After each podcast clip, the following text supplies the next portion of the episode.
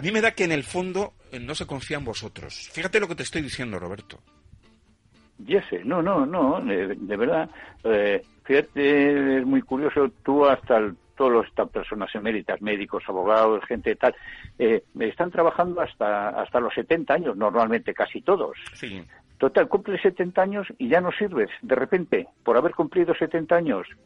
Mm, razonemos un poquitillo. Eh, se está perdiendo todo el conocimiento, toda la experiencia y, se está aparcando ahí. La gente joven eh, hace, hace las medidas a conveniencia de ellos, no a conveniencia nuestra lo que ellos mejor creen y, y, y, que yo estoy harto ya del, del edadismo, del paternalismo, de que bueno, ya él ya ha hecho ahí que se quede ahí, que no que no moleste. Sí, sí, pero ahora llega la crisis económica y volveréis a ser el salvavidas eh, de la economía de muchas familias. Exactamente, ese es el kit de la cuestión, porque también me han preguntado, oye, ahora lo de las pensiones, o rebajaríais las pensiones, digo, rebajar ahora las pensiones, ¿de qué estamos hablando? O sea, ahora que vamos a volver a tirar, pero con más fuerza además, y, con más ahínco, de todas estas personas que van a perder el trabajo, vamos, se va a mantener a hijos, a nietos, a familias completas con unas pensiones que realmente lo que se va es a sobrevivir, no se va a vivir, ¿eh? eso está más claro que el agua.